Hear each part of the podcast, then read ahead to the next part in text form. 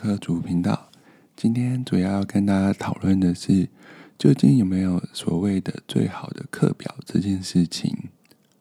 很多时候，我常常遇到我的客户跟我寻求有没有什么样的课表可以更快达成他想要达到的目标，无论是增加肌肉量，或是减少脂肪。或者是增进运动表现等等的，但是真的有这么样一个课表，可以帮助所有的人达到他的理想的目标吗？根据这一点，我想讨论的是说，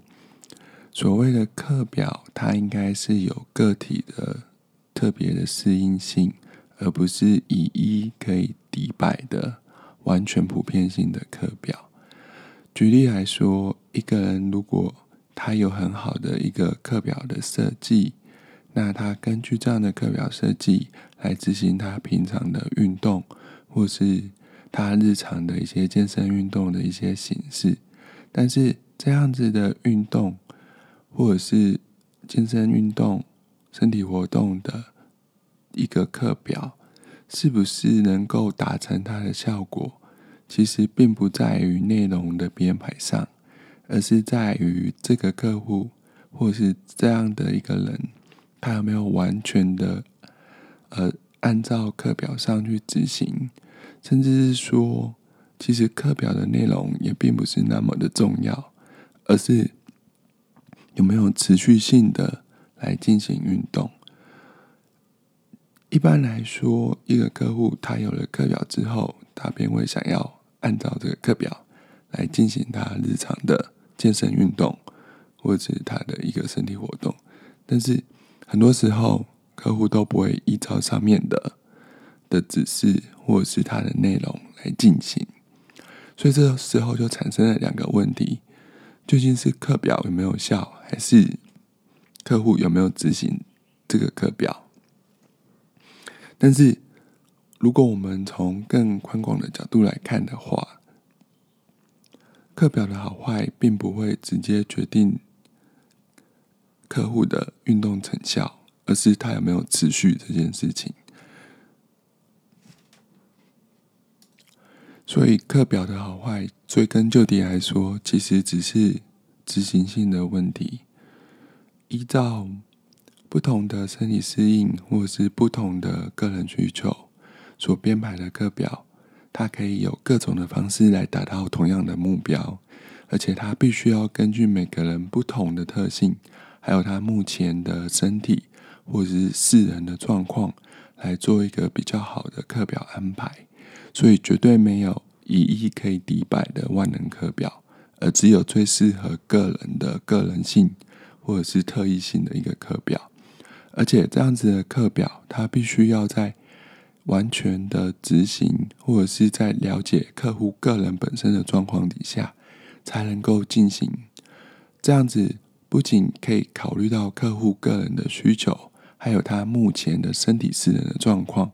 除此之外，还可以更贴合客户本身的一个需求。所以，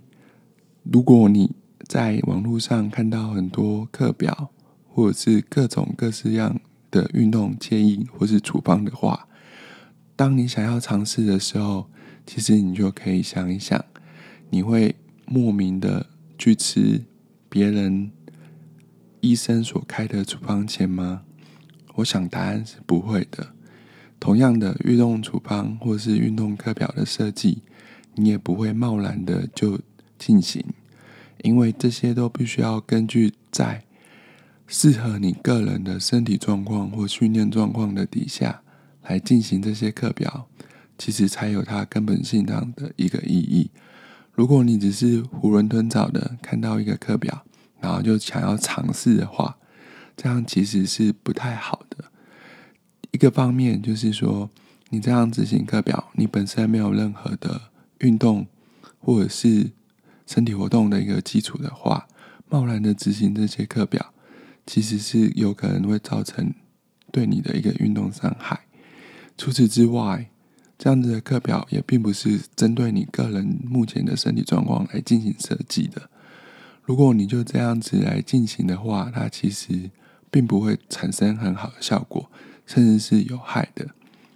所以下次当你想要进行任何课表的时候，都必要都必须要先考虑到，究竟这样子的课表适不适合自己，以及你是否有足够的身体活动或者是健身运动的基础来进行这样子的课表内容。与其说有最好的课表设计或者是健身处方，还倒不如说你有比较好的执行健身运动或身体活动的基础，而且你彻底的了解这些运动或是动作它的根本含义，还有它的执行要领，然后你再根据自己日常生活当中的时间安排，还有你的一些对于健身运动的一些偏好。来进行自己适合自己的课表，这样其实才是更好的一个课表安排。如果你觉得今天的内容很实用的话，请帮我按赞分享，或者是到运科族的频道来进行订阅哦。